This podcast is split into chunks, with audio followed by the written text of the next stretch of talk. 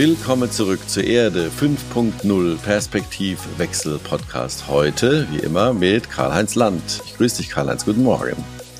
Guten Morgen, Roland. Liebe Grüße nach Worms. Und da wir letzte Woche schon angekündigt hatten und schon ein breites Gespräch, ein weites Gespräch über das Thema Kunst hatten, haben wir heute einen absoluten, ich würde mal sagen, Shootingstar in der internationalen Kunstszene mit äh, an Bord. Ich begrüße den Künstler Aljoscha. Einen wunderschönen guten Morgen, Aljoscha. Guten Morgen. Äh, von wo aus bist du uns zugeschaltet momentan, Aljoscha? Heute aus Düsseldorf. Aus Düsseldorf. Wunderbar. Bevor wir in die Welt des Biofuturismus, Paradise Engineering und der Kunst von Aljoscha einsteigen äh, und die, die aktuellen ähm, Ausstellungen und äh, seine sagen wir, Werke in den unterschiedlichsten Museen äh, und Gelegenheiten besprechen, kommen wir erstmal zu den Themen des Tages. Karl-Heinz, was sind so für dich die Themen des Tages heute? Ja, fangen wir an und das passt ja zu Paradise Engineering. Gestern war Weltglückstag. Der Weltglückstag der Vereinten Nationen sagt, dass das Glücksempfinden der Menschen trotz mehrerer Krisen auf der Welt bemerkenswert konstant geblieben ist. Also trotz Covid und Krieg. Klarer Spitzenreiter unter den Ländern mit der glücklichsten Bevölkerung ist zum sechsten Mal Finnland trotz der stark verschlechterten Sicherheitslage in Europa und auch des russischen Angriffskrieges auf die Ukraine. Äh, hinter dem nördlichsten Land der EU folgt dann im Ranking mit einigem Abstand Dänemark, Israel, Island, Israel und die Niederlande, Schweden sowie Norwegen und die Schweiz. Ähm, Deutschland kommt diesmal auf Rang 16 zwei Plätze schlechter als im Vorjahr. Sollten wir uns überlegen, woran das liegt oder was wir da tun können. Gestern legte der Weltklimarat seinen Klimabericht vor. Und äh, eigentlich eine ganz gute Nachricht, weil es gibt fünf Lehren aus diesem Bericht. Äh, ja, die CO2-Emissionen steigen wieder stark. Äh, zweitens, die Folgen des Klimawandels sind bereits heute zu spüren. Ähm, wir können das 1,5 Grad aber Ziel aber noch halten. Also zumindest gibt es äh, Wissenschaftler, die das glauben. Die Technologie und das Geld sind da. Also wir können es tun. Aber die fünfte Erkenntnis, wir müssen jetzt rasch handeln. Übrigens, das bestätigt ja auch die Studie Earth for All vom Club of Rome. Äh, die Zeit wird langsam klapp, aber wenn wir konsequent handeln, äh, dann geht was. Also ich denke, das ist eigentlich eine gute Nachricht. Wir müssen nur konsequent sein. Naja, und die letzte Nachricht ist äh, für mich, äh, im Krieg gibt's ja eigentlich keine guten Nachrichten. Dennoch äh, zwei kurze Nachrichten, die so ein bisschen Hoffnung machen. Ähm, der Chef der Söldnergruppe Wagner bittet eindringlich um Hilfe. Er braucht mehr Mannschaft. Er befürchtet, dass seine Truppen im Bachmut eingeschlossen werden könnten. Und in der Nacht, äh, in der letzten Nacht konnte die Ukraine auf der besetzten Krim scheinbar etliche Marschflugkörper und Hyperschallraketen zerstören. Das ist insofern eine gute Nachricht. Alles, was kaputt ist, kann nicht mehr auf irgendwelche Städte in der Ukraine fallen. Und äh, naja, äh, das sind für mich so die wichtigsten Nachrichten des Tages. Aljoscha, äh, wir haben im Vorgespräch, äh, ich habe dich schon vorbereitet, äh, Themen des Tages aus deiner Welt. Was sind mhm. Themen, die dich ähm, in den Tagen jetzt gerade so am meisten berühren? Natürlich dieselben Nachrichten wie vor Karl-Heinz, aber ähm, nicht nur Ukraine und Krieg interessiert mich. Vor allem in den letzten Wochen äh, hatten wir eine sehr gute Nachrichten aus Bereich von synthetischer Biologie und Bioinformatik. Mhm. Äh, mein Primärwissenschaftsbereich, wo ich mich mit, mit meiner Kunst teilweise unterwegs bin. Mhm. Und eben diese Nachricht lautet, dass Dr. Christoph Diel. Erhält die Auszeichnung für seine Erfolge beim Ingenieren von In-vitro-Stoffwechselnetzwerken. Mhm. Das bedeutet, dass äh, Dr. Christoph Diel zeigt, zeigte, wie solche Netzwerke durch Machine Learning Ansätze optimiert, modular arbeitet und flexibel betrieben werden können. Das sind eben Bereiche, Schnittstellen von Bioinformatik und synthetischer Biologie und das bedeutet, dass wir schneller und schneller vorankommen, äh, vollkommen künstliche Lebensformen zu erschaffen. Das ist extrem, äh, sagen wir, aktuell und teilweise futuristisch, äh, teilweise sehr umstritten zwischen Konservativen und äh, ja, das ermöglicht in Zukunft eventuell Künstlern lebendige Kunstwerke zu erschaffen. Das ist äh, ein kleiner, aber immer noch wieder ein Durchbruch in die Richtung, da wo wir äh, unsere Umwelt, unsere äh, Biosphäre oder überhaupt, äh, äh, sagen wir, Universum besiedeln mhm. könnten. Interessant, sehr interessant. Ich würde gerne noch ein kleines Thema des Tages anfügen, was mich heute Morgen irgendwie bewegt und getroffen hat. Ähm, es kursierte ein Bild auf Twitter, äh, in dem Donald Trump äh, abgeführt wurde mit Handschellen ähm, also ein KI-generiertes Bild, ganz, ganz offensichtlich, weil er ist noch nicht festgenommen worden. Aber äh, wie wir in den letzten Jahren immer gemerkt haben, zu Fake News gehörte in allererster Linie eine falsche Schlagzeile und ein falscher Text und vielleicht noch mit einem mhm. Bild von was aus dem Zusammenhang gerissen wurde. Jetzt sind wir so weit, dass wir weder die Texte noch die Bilder auf den ersten Blick ähm, unterscheiden können. Also für mich äh, findet da schon eine Vermischung von Fiktion und Realität in, in gehobenem Niveau statt. Das war für mich so ein, so ein Aha-Effekt, wo ich sage, hoppla, wir haben ja in den letzten Wochen schon häufiger drüber gesprochen, die Möglichkeiten, die wir technisch jetzt schon haben in der Richtung, sehen wir also jetzt dort auch. Ähm, schauen wir mal, ob er tatsächlich endlich mal im Knast landet. Es wäre ja durchaus äh, aus meiner Perspektive zumindest zu wünschen. Das war so für mich so ein kleines Thema des Tages. Äh, kommen wir ja. zu, zur Kunst. Äh, Karl-Heinz, vielleicht möchtest du kurz erklären, woher du Aljoscha kennst, wie wir jetzt hier zusammen in unserem Podcast gelandet sind. Ich finde das eine sehr, sehr schöne Geschichte.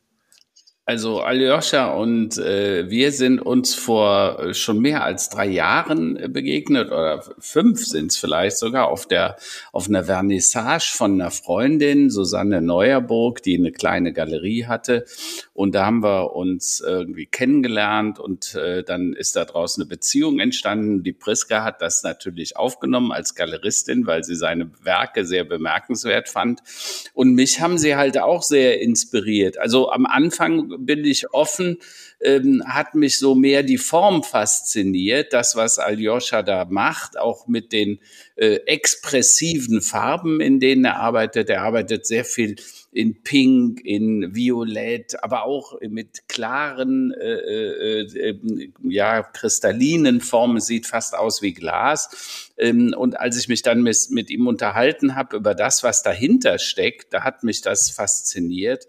Und ja, so sind wir dann zusammengekommen. Und wie gesagt, die Priska hat das dann übernommen und hat auch einige Ausstellungen sowohl in Köln als jetzt auch gerade aktuell in Paris. Ich glaube sogar die erste Ausstellung von Aljoscha überhaupt in Frankreich, wenn mich nicht alles täuscht. Aljoscha, ist das richtig?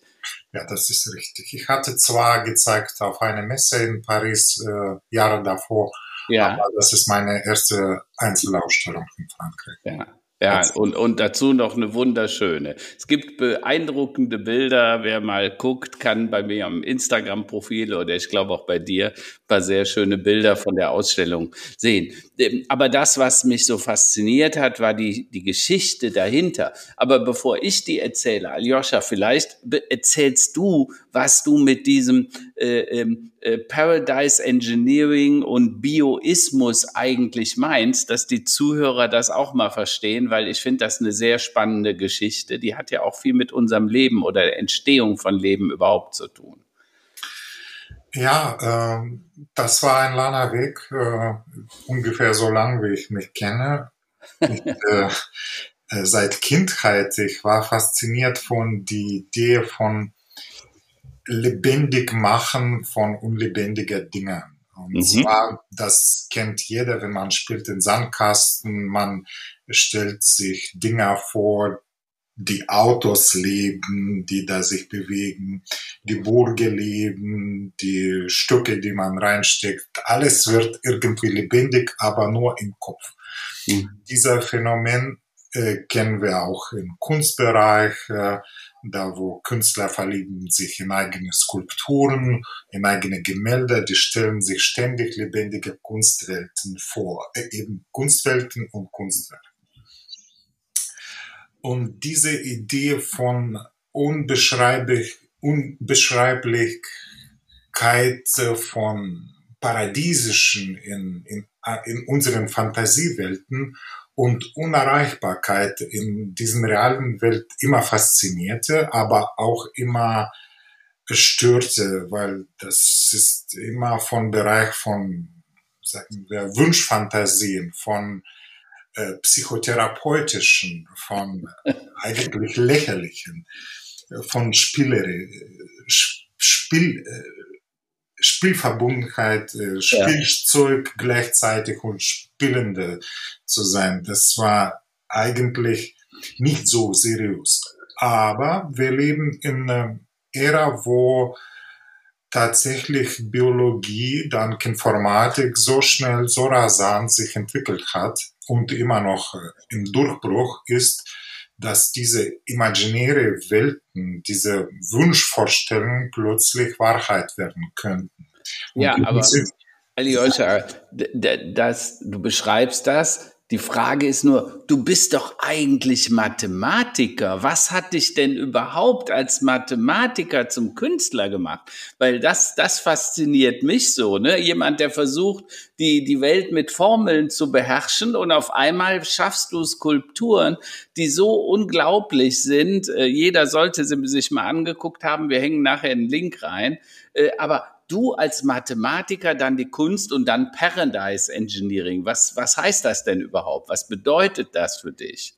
Ja, es ist sehr breit, breite Bereiche und ich versuche das möglichst schlüssig zu erklären. Erstmal war ich doch ein Künstler. Als Kind gewann ich mehrere äh, Preise für technische Zeichnung und Zeichnung überhaupt. Dann später kam Mathematik, mhm. ähm, Ökonomie, aber Mathematik an sich selbst ist ein auch Kunst äh, des Reduzierens. Da versucht man mit allen möglichen Formeln die Dinge zu vereinfachen, nicht zu verkomplizieren. Und das für mich grundsätzlich ein falscher Weg. Also nicht so interessanter Weg wie Kunst. In Kunst könnte man ganz reversiv umgehen, von Vereinfachung wieder zu Komplexität zu steigen. Und Komplexität an sich selbst, je mehr Komplexität, desto, desto sagen wir, reinen visuellen Bereich, desto organischer wirkt es, desto komplexer wird es und desto lebendiger wird es.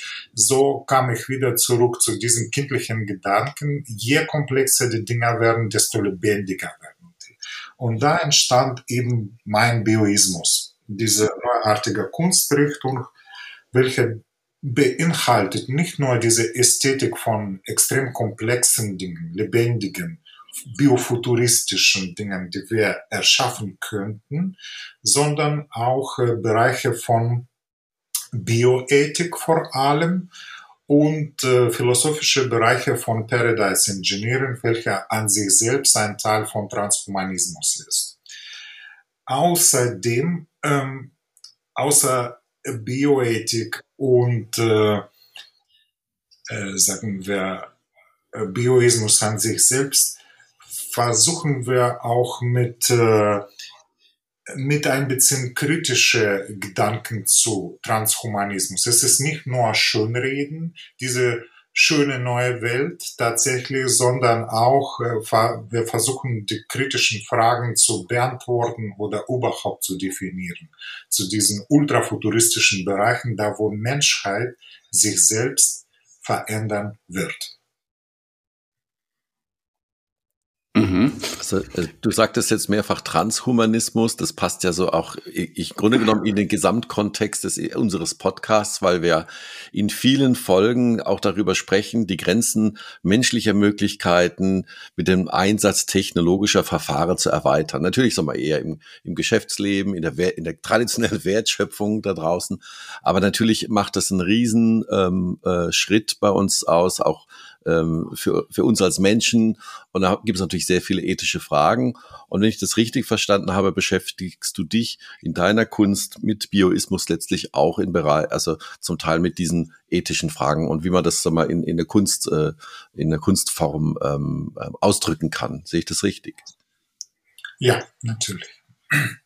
Und ähm, Eben, äh, ja, ich versuche grundsätzlich alle diese ethischen Fragen oder grundsätzlich diese kontroverse Problematik in alle meine Titel von meinen Einzelausstellungen zu implementieren. Und äh, wenn wir schauen, die Einzelausstellung von diesem Jahr, die Titel, dann lesen wir, äh, die, die kommende Ausstellung in Salzburg wird heißen The Science of Hope die, die Ausstellung jetzt, die läuft bei Priska Pasquier in Paris, heißt Paradise Hypothesis.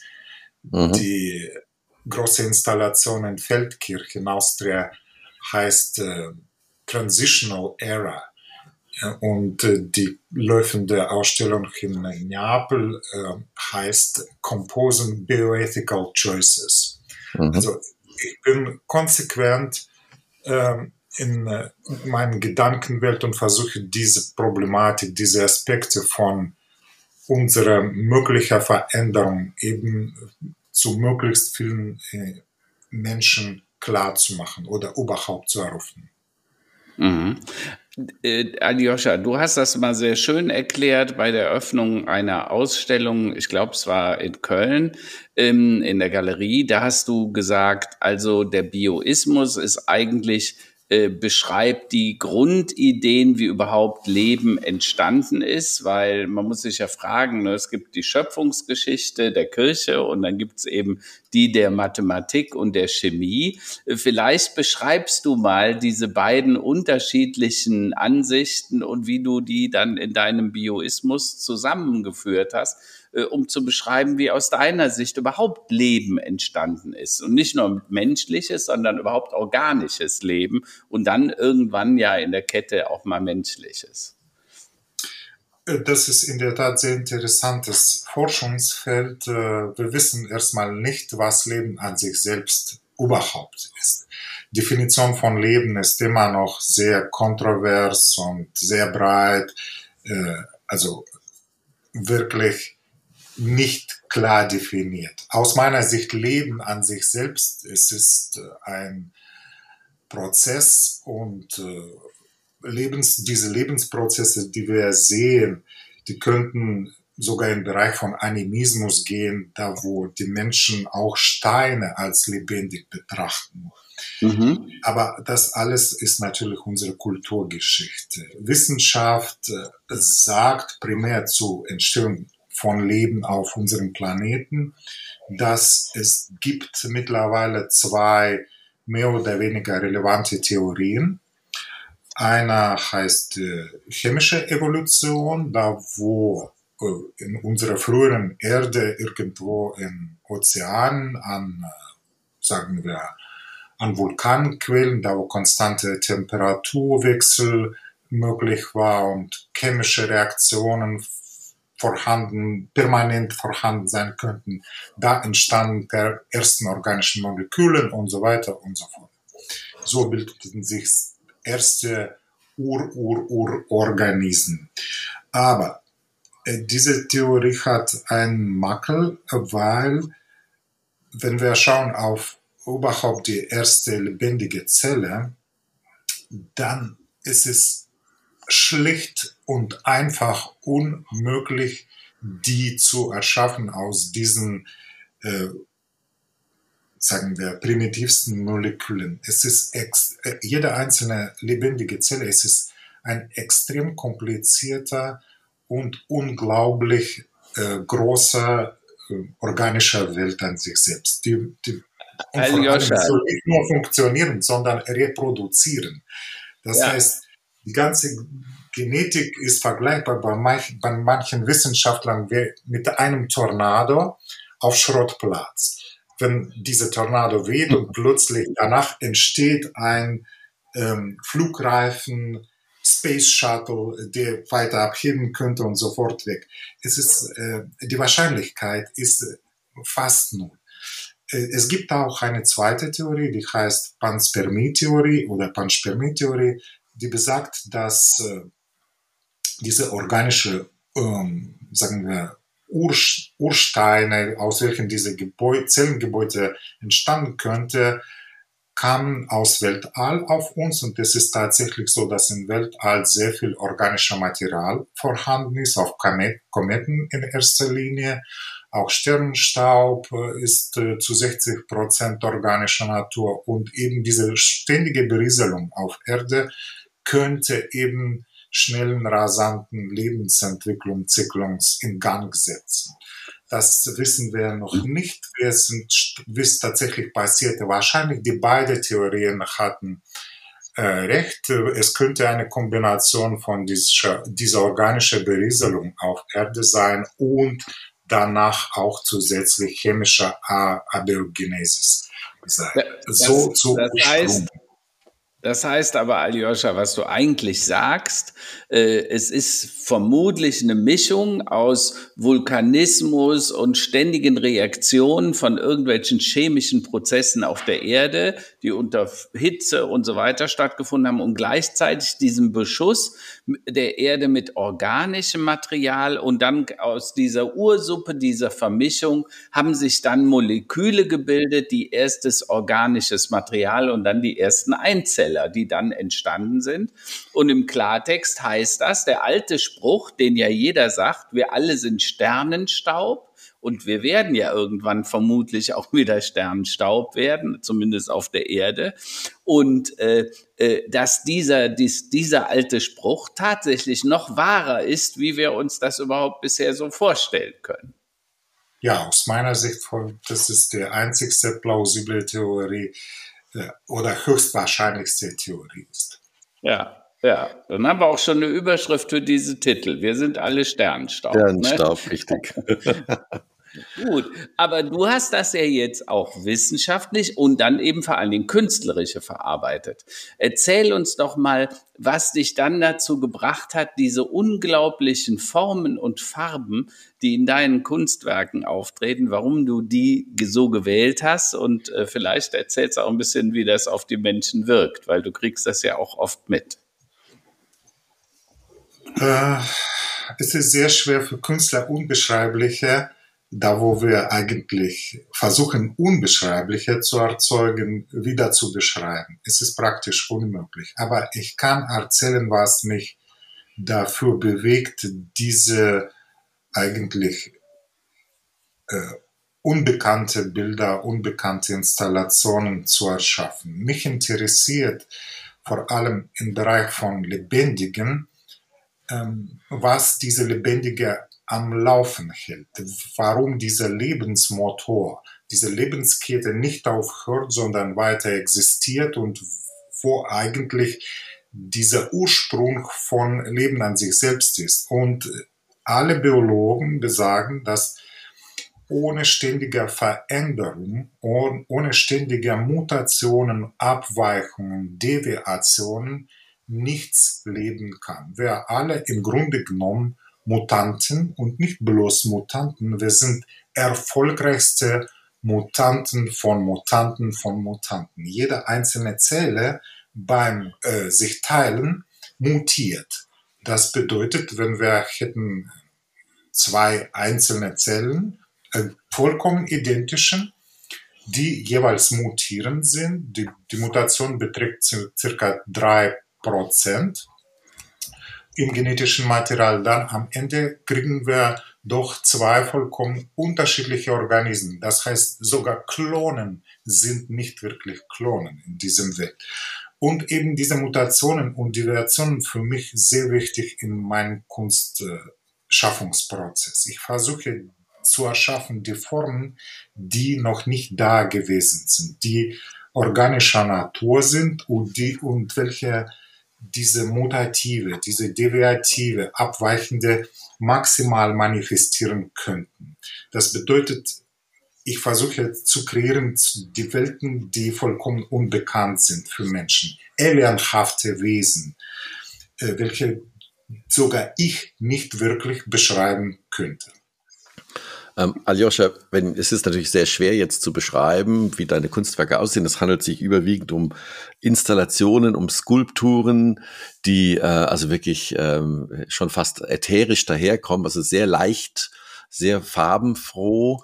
Ähm, wenn du, wenn du das ver verraten möchtest, technisch gesehen, wie, wie produzierst du dieses, äh, die, diese Skulpturen und diese Kunstwerke? Nun, in erster Linie, äh, ich soll dafür eine Vision haben. Alienhafte, womöglich Vision, also wünsch, wünschenswert alienhafte Vision. Natürlich habe die auf laufenden Bahn in meinem Kopf. Ähm, ich habe sehr viele Ideen, was als nächstes kommen sollte. Und dann ähm, von abhängig von diesen Ideen soll ich Bezug auf realen Welt nehmen. Was das für ein Raum sein sollte, wie groß diese, diese Skulptur oder Installation sein sollte, weil wir leben in realer Umgebung. Unser Planet hat sehr starke Gravitation. Und eben je größer Organismus du erschaffst, desto mehr Knochen, desto mehr Skelett muss es haben. Da kommen wir zu rein formalen designtechnischen, skulpturalen Problemen, wie das Ganze getragen werden sollte, mit diesen allen Schönheiten und äh, Lebendigkeit und ellenhaften Elementen. Und äh, nach, äh, nach Lösung von diesen praktischen Problemen, technischen Problemen und äh, Versuch, diese ganze Vision im Einklang zu bringen zu dieser Gravitationsproblemen entstehen eben diese biofuturistische Organismen. Ich liebe persönlich seit Kindheit die Transparenz, die Durchsichtigkeit, die Transluzenz. Und für mich ist es sehr wichtig, dass diese erhabene Körper möglichst durchsichtig werden. Und äh, mhm. dafür hatte ich am Anfang sehr oft äh, verwendete durchsichtige Farben, Acrylfarben. Und je größer Objekten würde, je größer die Skulpturen wurden, desto äh, schneller überging ich zu dünneren Acryl, äh, unterschiedlichen Arten von Acrylglas. Mhm. Äh, und immer noch diese Materialität, diese synthetische übrigens Organik, immer noch mein Primärmaterial ist, obwohl ich mhm. benutze so Ölfarben, Silikon, Aluminium, was auch immer. Aljoscha, du hast ja in Düsseldorf an der Kunstakademie studiert. Wie wichtig war die Kunstakademie für dich? Also vielleicht für die Zuhörer, da kommen ja ein paar sehr berühmte Künstler her. Richter war auf der Kunstakademie. Äh, ne? Also viele der großen deutschen Namen waren tatsächlich mal in, in, in Düsseldorf. Äh, wie hat dich das beeinflusst? Wer hat dich denn da geprägt? Gab es da irgendjemand, wo du sagst, Mensch, aber der, das war hier mein Superhero, der hat mir schon äh, so ein paar Richtungen mitgegeben? Oder sagst du, nee, das war alles anders bei mir? Nun ja, wie, äh, wie bei allem im Leben gibt's äh, Erleuchtungen und Enttäuschungen. So genau war es bei mir bei der Kunstakademie Düsseldorf. Grundsätzlich mein Held seit Kindheit war Konrad Klapek. Ich hatte schon erzählt, äh, dass ich gewann mehrere Preise für Ingenieure Zeichnung, technische Zeichnung und äh, seine Maschinen waren für mich immer ein, eine Faszination. Und mhm. ich tatsächlich äh, bekam sein Schüler später, das was für mich ein Wunder war, nach meinem Mathematik- und Ökonomiestudium. Das war äh, einfach Back to Future.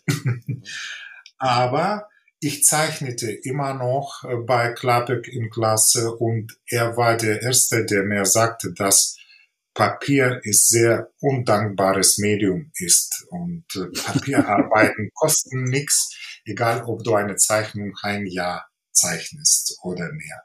Und eigentlich er hat mich äh, bewegt, in skulpturale, in malerische und tatsächlich später in äh, installative zu gehen. Das heißt, äh, Kunstakademie an sich selbst brachte mir wirklich gar nichts, nur Konrad Klapik bewegte mich zu einfach neuen Medien. Vielleicht äh, nochmal zum Verständnis für unsere Zuhörerinnen und Zuhörer. Die ähm, Skulpturen und Installationen, die Aljoscha schafft, du hast es ja eben schon gesagt, also die stehen nicht, also zum, was ich bisher gesehen habe, die hängen auch nicht wie ein Bild an der Wand, sondern in, in, sie schweben letztlich im Raum, den Größe, also zumindest was ich so wahrgenommen habe. Das heißt, die sind fast unsichtbar von der Decke abgehängt und äh, das sind also Skulpturen, die ähm, ja, also wirklich eine Leichtigkeit haben, eine Klarheit haben und äh, ist also wirklich sehr empfehlenswert. Also in Deutschland momentan immer noch in Köln ähm, auch bei euch Neu äh, bei Neuland äh, zu sehen. Ich freue mich auch nächste Woche, weil ich bei euch wieder im Büro bin und in der Galerie von deiner Frau Karl-Heinz, dass ich die Werke nochmal live sehen kann. Ich nehme sie natürlich jetzt auch schon ein bisschen anders wahr, wo ich auch ein bisschen mehr auch dazu gelernt habe. Aber äh, ich fand die Aussage eben sehr, sehr schön. Ja, Kunstakademie hat mir eigentlich nichts gebracht, außer jetzt natürlich diese Inspiration mit einem anderen Material und anderen Werkstoffen als Papier dann auch mal zu arbeiten. Sehr schön. Ja. Also äh, Aljoscha, deine Werke sind ja inzwischen wirklich äh, international äh, zu sehen. Äh, Gerade vor einer Woche äh, gab es einen, äh, einen, Artikel in der New York Times über deine Arbeiten. Ich glaube, aktuell entsteht eine große Ausstellung in Beijing. Du hast gerade Feldkirchen in Österreich angesprochen, Paris haben wir schon drüber gesprochen, Köln. Ähm, also und vor allen Dingen, was bemerkenswert ist bei dir, dass sehr viele Museen jetzt auf dich aufmerksam werden. Ähm, hast du eine Idee, warum die Museen jetzt so äh, häufig auf dich zukommen und sagen, wir hätten gerne, und zwar durchaus auch größere Ausstellungen, das sind ja zum Teil äh, 10, 20 Meter große Arbeiten, äh, die du da aufhängst in Kirchen, in Museen, in großen Räumen. Ähm, äh, ist das Zeitgeschehen? Ist das Zeitgeist? Oder warum glaubst du, dass das jetzt passiert? Das kann ich wirklich nicht sagen. Das ist, ich versuche diesen äh, kuratorischen Welt seit Jahrzehnten zu begreifen. Das ist mir immer noch fremd, wie die Leute ticken, äh, ob die von Zeitgeist getrieben sind oder Megagalerien oder politischen Aspekten. Keine Ahnung, ehrlich gesagt. Aber ich hoffe, dass die für meine Ideen interessieren sind, weil die eigentlich mein philosophischer idealer Wert, Welt für mich viel mehr Wert hat als eigentlich ästhetische mhm. Erscheinung. Ähm, jetzt habe ich gesehen, gehört, dass du auch aktuell im Getty Center in Los Angeles ausgezeichnet oder ausgestellt wirst. Ist das für dich dann eine besondere Ehre oder sagst du, naja, Getty, das ist eigentlich auch nur ein Museum wie die anderen? Oder sagst du vielleicht sogar, ah, da gibt's aber irgendwo ein kleines Museum, das ist dir viel wichtiger als das äh, große, weltbekannte Getty? Äh, tatsächlich ist es so, dass die Ausstellung jetzt in Feldkirchen, Johanniterkirche, für mich viel, viel mehr Wert hat als äh, Einkauf von Getty Museum. Getty Museum okay. ist, oder Getty Center mittlerweile, ja. ist eine sehr große Institution, da wo zig äh, Kuratoren sich um unterschiedliche, unterschiedlichsten Richtungen kümmern und die sammeln einfach äh, alles, was relativ äh, in Kunstwelt ist und ich bin mhm. da nur ein kleines Teil von ganz großen Prozess. In Feldkirch dagegen erschaffte ich vor paar Wochen wirklich bemerkenswert aus meiner Sicht Installation, die heißt eben Transitional Era, da mhm. sehr viele Dinge manifestiert werden und für mich das ist sehr relevantes Werk, sehr starks, äh, starke Arbeit ist, äh, sehr große auch Arbeit ist. Äh, ja. Und, ähm, ja, ja, unsere okay. ideelle Vorstellung natürlich sehr immer sehr unterschiedlich sind von äh, realer Welt. Objektivität und Subjektivität ja. sind äh, und, äh, irgendwie unmöglich zu verbinden in, ein, in einer Person. Jetzt ist es ja so, du selbst bist Ukrainer. Übrigens, dein, dein Vater ist Russe. Ist das für dich äh, ein Spannungsfeld jetzt in der aktuellen Situation? Russischen Vater, der Ukraine wird angegriffen. Also dieser Bruderkonflikt, äh, von dem wir im Westen da oft sprechen, ist das für sich, dich was Besonderes? Denn du hast ja auch das genutzt, um Arbeiten dort zu machen. Und du bist ja wirklich ins Kriegsgebiet gefahren und hast dort in Schulen, in Kindergärten total irre Arbeiten gesteckt und, und ich sag mal, wie verrückt muss man eigentlich sein, sowas zu tun, mitten im Krieg dahin zu fahren und da die Leute versuchen, mit Kunst zu begeistern. Ne? Da muss man ja ein bisschen verrückt sein, oder? Ja, ich glaube, ich bin ein bisschen verrückt, aber nicht furchtbar sehr. aber äh, natürlich bei uns in Familie entstehen auch äh, Trennungen und Differenzen, sehr starke sogar. Mein Vater ist, äh, denke ich, ich spreche den nicht an, weil ich befürchte, dass wieder Konflikte entstehen. Das glaube ich prorussisch eher. Mein Bruder ist absolut pro-ukrainisch, sehr nationalistisch mittlerweile. Und äh, Teil meiner Familie lebt da im Osten, Stadt teilweise zerbombt. Diese Leute sind entsetzt von ukrainischer Regierung. Ähm, ja, äh, eine Stadt von meiner Frau ist vollkommen zerbombt. Da mussten alle fliehen.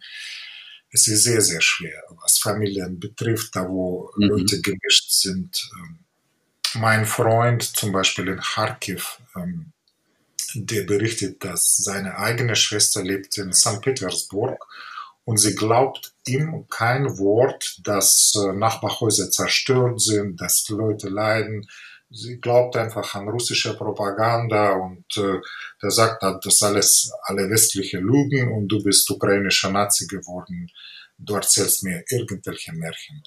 Hm. Das ist sehr traurig mittlerweile. Ähm, verrückt. Und, äh, so absolut verrückt, ja. Das ist viel mehr verrückt, als wir mit meiner Frau getan in Ukraine hatten letztes Jahr. Wir reisten da einfach in ukrainische Internats, in ukrainische Schulen, da wo äh, Kinder ohne Eltern leben und äh, lernen. Und wir versuchten unsere Arbeiten in diese Schulen zu bringen. Wir schenken die an Lehrer, ähm, Schuldirektoren, wir hängen die in diesen leeren, teilweise leeren Klassenzimmern auf. Und eben diese Lehrer sagten uns ständig, dass wir versuchen, diese Welt doch besser zu machen. Und ähm, wir bringen Hoffnung mhm. in diese leere Klassenzimmer und zu Lehrern. Du hast ja dann auch, äh, oder wir gemeinsam, die Priska, wir haben eine Auktion gemacht, wir haben eine Arbeit von dir versteigert äh, zugunsten der Ukraine. Du hast den Betrag voll an die Ukraine gestiftet, an Schulen übrigens, an Schulen. Ich glaube, das Geld ist dann auf vier Schulen aufgeteilt worden.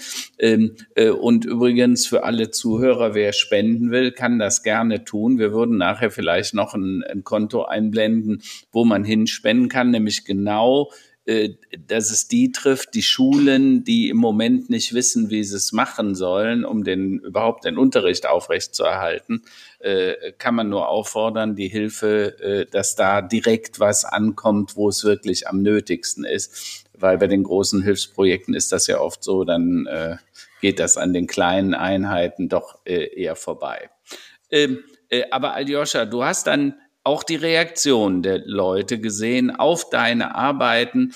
Und äh, äh, du, du hast gerade gesagt, die Leute sagen, äh, du gibst uns Hoffnung. Also, ne, dass es nicht alles so duster und finster ist und nur Tod und Zerstörung, sondern eben auch Entstehen von was Neuem. Wie haben denn die Kinder darauf reagiert?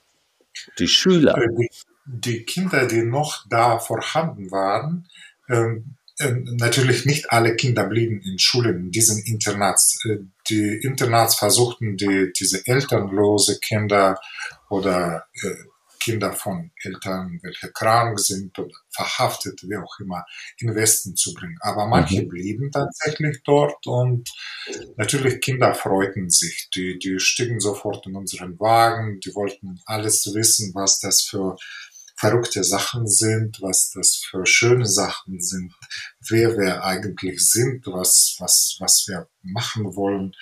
Also unzählige Fragen und äh, die Lehrer auch wollten wissen natürlich mehr über unsere Bioismus, Biofuturismus, bioethischer Abolitionismus, Theorien, weil wir, die wollten auch in ähm, Unterrichten Kinder aufmerksam später, wenn alles wieder gut wird, später aufmerksam machen, dass diese Welt nicht nur Zerstörung ist, sondern auch Erschaffungsprozess ist. Das Leben nicht nur ähm, ähm, ständiger Krieg oder Konflikt ist, sondern auch es kann, es könnte auch Freude sein oder Freude, Freude erschaffen.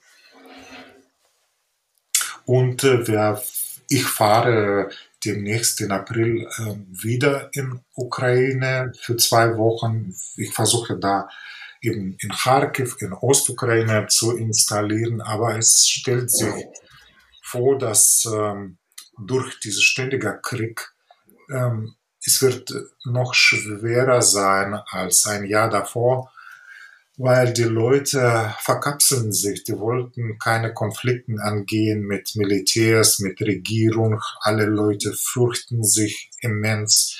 Äh, die betreiben jetzt Selbstzensur und äh, die versuchten alles, was negativ passieren oder entstehen könnte, zu vermeiden. Und es ist einfach schlicht unmöglich, irgendeine Erlaubnis für irgendwas zu bekommen. Obwohl wir mhm. ein Jahr davor hatten, hatten auch das als Intervention gemacht. Ohne Erlaubnisse klopften wir an Türen und überraschten Lehrer. Aber diesmal wird es, glaube ich, viel schwieriger. Mal schauen, was entsteht. Das heißt, du siehst die Entwicklung des Krieges tatsächlich so, du hast es gerade Selbstzensur genannt, dass die Menschen quasi Ruhe haben wollen.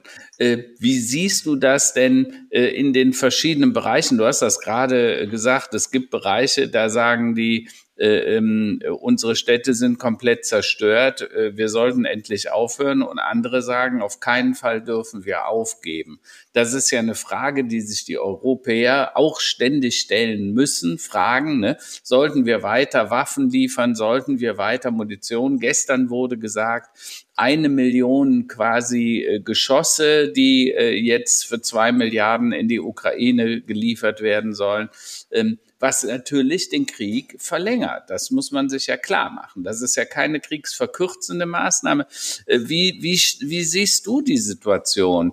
Ähm, was würdest du empfehlen? Sagst du, nee, wir sollten lieber aufhören oder sagst du, das, was wir im Moment tun, wir können nicht aufhören? Ich erinnere immer an Tschechien. 1938 äh, hat man mit Hitler einen, äh, äh, einen, eine Vereinbarung getroffen, dass er Teile von Tschechien annektieren darf, damit Ruhe herrscht in der Kiste.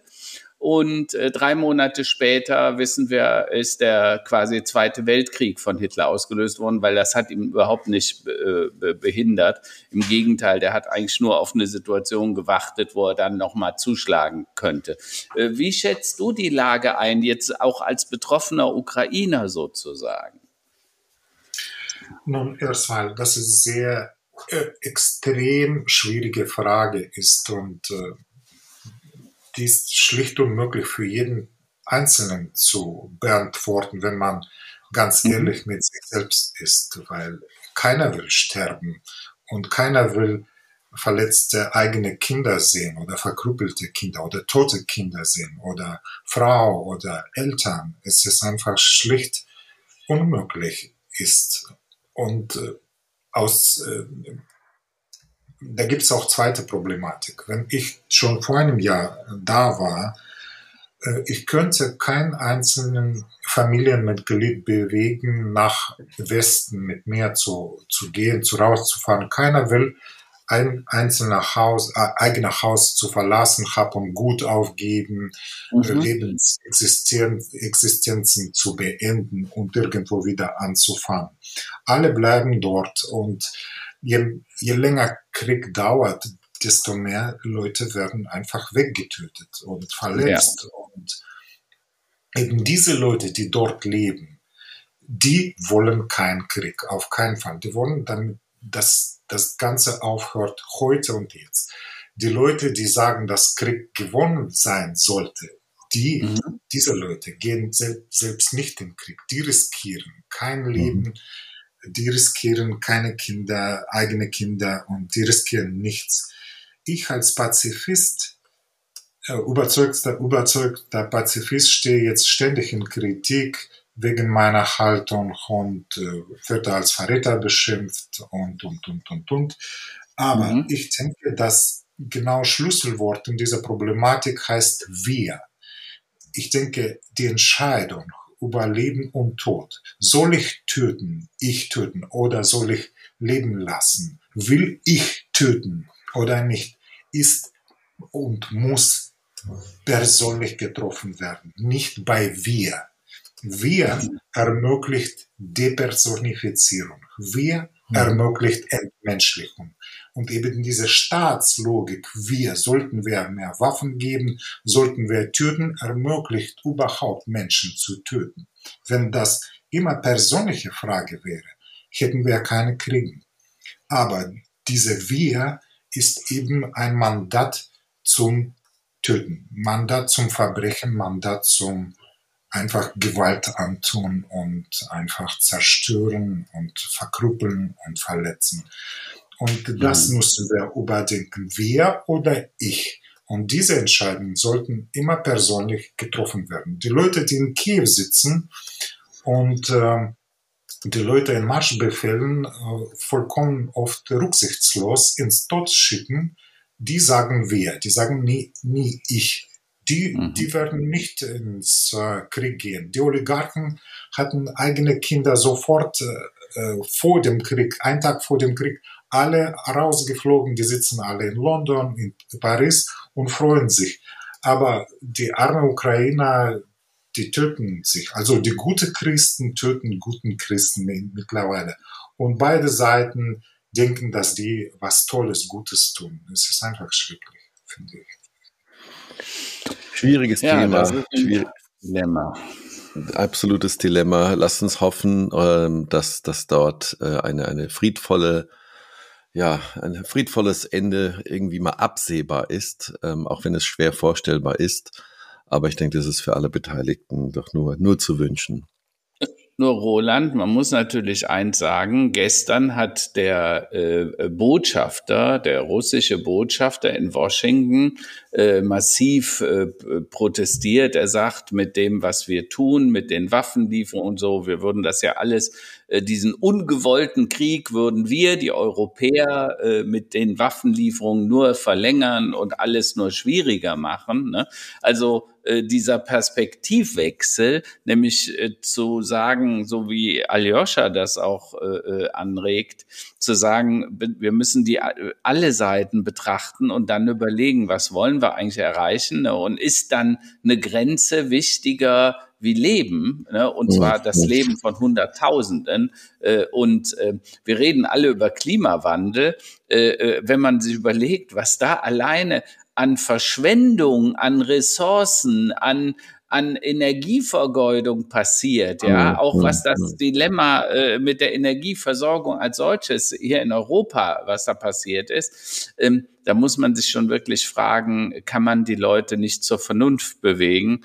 Ähm, aber naja, vielleicht hören wir ja demnächst noch mal was aus, äh, aus, aus Moskau. Der Xi, der Präsident der Chinesen, ist ja im Moment in Russland äh, und die wollen auch noch mal sprechen. Ich glaube, er will auch sogar mit Zelensky in diesen Tagen telefonieren.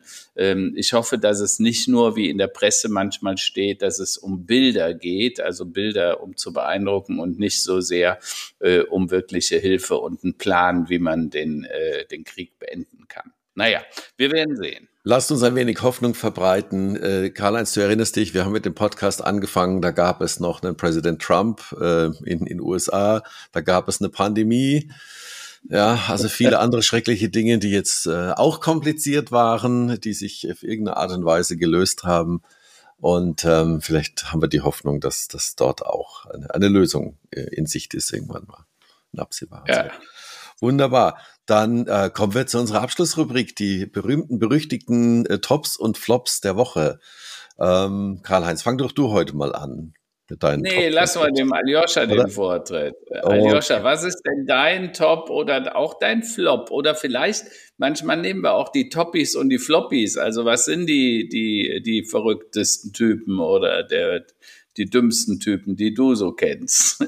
Ähm, ich spreche lieber über meine persönliche Tops und Flops, ja. nicht Instituten rundum. Ähm, und überhaupt für mich gibt es nie Tops und Flops, sondern nur Extremitäten in unterschiedliche Richtungen, weil im Universum gibt es kein Oben und Unten, gibt es nur unterschiedliche Richtungen. und zwar bei mir gab es zwei interessante Dinge. Zuletzt passierten ein, einerseits eine Museumsdirektorin bat mich, einen äh, Installationstitel zu canceln, weil mhm. es war zu, äh, zu futuristisch oder zu, zu gefährlich für ja. sie. Und äh, ich musste diese Selbstzensur machen und ich kann diesen Titel, Titel vorlesen. Das hieß, äh, diese Installation sollte heißen Utopia Forming from genetic recalibration to universal hyperthemia. Ja, äh, solcher Konservatismus gibt's immer noch. Und äh, das war schon sehr witzig, fand ich. Und die zweite Sache, die wahrscheinlich mit meiner äh, Paradise Engineering zu tun hat, äh, ist, äh, ich bekam eine Einladung um äh, Illuminati zu treten. Und zwar mit ausführlichen Anweisungen, was soll ich da machen sollte. Das war natürlich auch schon witzig. Okay, gut. Ja, dann äh, das war's von deiner Seite. Dann sage ich meine, ich, ich möchte eigentlich zwei Tops dann äh, über zwei Tops äh, sprechen, die durchaus unterschiedlich betrachtet werden können es scheint so, als könne der ehemalige amerikanische Präsident, Mr. Trump, heute tatsächlich verhaftet werden. Und zwar vermutlich wegen seinem Meineid oder seiner Falschaussage bezüglich der Zahlung an eine Prostituierte. Ihr wisst, da hat er ja irgendwie mal 130.000 Dollar über einen Anwalt zahlen lassen. Und er hat immer gesagt, er hätte nie was Falsches getan, aber scheinbar äh, stellt sich das als falsch heraus und darüber könnte er jetzt stolpern. Das finde ich erstmal sehr gut. Dann der zweite Top. Äh, wir haben ja gerade schon darüber gesprochen. Im Ukraine-Krieg geht das Elend weiter, übrigens auf beiden Seiten. Ne, der Kriegsverbrecher Putin äh, ist aber jetzt mit internationalem äh, ähm, äh, äh, Strafbefehl gesucht. Das heißt, man hat gesagt, das ist ein Kriegsverbrecher und der wird jetzt gesucht. Also wenn der irgendwo in Europa auftaucht, würde der oder müsste der verhaftet werden. Übrigens ein Haftbefehl, der, glaube ich, für immer gilt. Äh, und, und äh, naja, das hilft den Menschen in der Ukraine erstmal nicht, aber ich finde es gut, äh, dass man solche Dinge zumindest dann auch symbolisch aufgreift. Äh, gleichzeitig habe ich gehört, dass Olaf Scholz auch immer wieder versucht, mit ihm zu sprechen und auch andere Präsidenten, weil ich denke, wir dürfen den Dialog nicht ganz abreißen lassen. Das sind so meine beiden Tops, wenngleich sie natürlich auch einen äh, ernsten, sehr ernsten Hintergrund haben. Gut, meine äh, Tops und Flops der Woche, die hängen auch eng miteinander zusammen. Ich leite sie mal über einen ganz anderen Weg ein. Vor einem Jahr oder ungefähr, ja, bei Oster, Ostern letztes Jahr, vielleicht erinnern sich unsere Hörerinnen und Hörer, waren wir in der Schweiz und haben ein paar Tage Urlaub verbracht.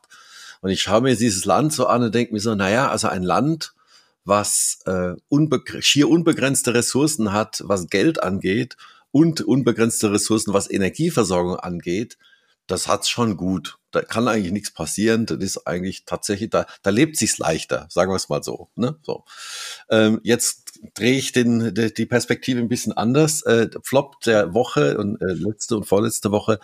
Ähm, die äh, Silicon Valley Bank äh, ist in eine Schieflage geraten und dann kurz danach, vor wenigen Tagen, die Credit Suisse in der Schweiz ähm, was natürlich ein Flop ist. Ähm, und der Top daran ist, dass ich mich mal wieder mit volkswirtschaftlichen Zusammenhängen, ähm, Zinssätzen und solchen Dingen äh, auseinandersetzen musste, dass natürlich ähm, der mhm. Grund, warum sowas passieren kann, liegt natürlich auch in einer Zinspolitik, in den volkswirtschaftlichen Zusammenhängen ähm, und dass dort einfach auch solche großen, äh, zumindest mal was die Credit Suisse angeht, auch, kann man durchaus auch äh, als systemrelevantes Institut bezeichnen. Auch solche Riesen können dann ins Taumeln kommen. Also das Flop natürlich, dass sowas passiert. Äh, der Top ist, dass man sich mal wieder äh, intensiv mit volkswirtschaftlichen Zusammenhängen auseinandersetzt, die in meinem Studium immer sehr unbeliebt waren bei mir, aber jetzt im, im späten, fort, im fortgeschrittenen Alter äh, kommt man da mal äh, wieder dazu, sich damit zu beschäftigen. Sehr, sehr interessant. Ähm, ich werde auch nochmal raussuchen, mhm. die eine oder andere Empfehlung, einen anderen Podcast oder einen Beitrag dazu, wer sich da auch mal stärker äh, für interessiert. Ansonsten zum Thema stärker und intensiver mit auseinandersetzen. Die Kunstwerke von Aljoscha oder alles über Aljoscha findet man natürlich unter aljoscha.org. Und wir werden natürlich auch hier in den Show Notes äh, Links zu aktuellen Ausstellungen auch äh, bei Patri Priska in der Ausstellung in Paris und auch in Köln ähm, ähm, verlinken. Und äh, Karl-Heinz, wenn du mir dieses äh, Spendenkontonummer äh, schicken könntest, äh, können wir die natürlich auch gerne noch in die Show Notes mit, mit reinpacken. Machen wir. Vielen Dank, Aljoscha. Also. Sehr interessantes, philosophisch, ethisches, es war alles mit dabei, ja und ähm, freue mich sehr, deine Kunstwerke auch nächste Woche wieder in Köln bewundern zu können. Ja, liebe Grüße. Auch eine gute Restwoche an alle und dass das Elend da bald ein Ende haben möge. Tschüss. Alles Gute, bleib tschüss. gesund. Ciao, tschüss. Ciao.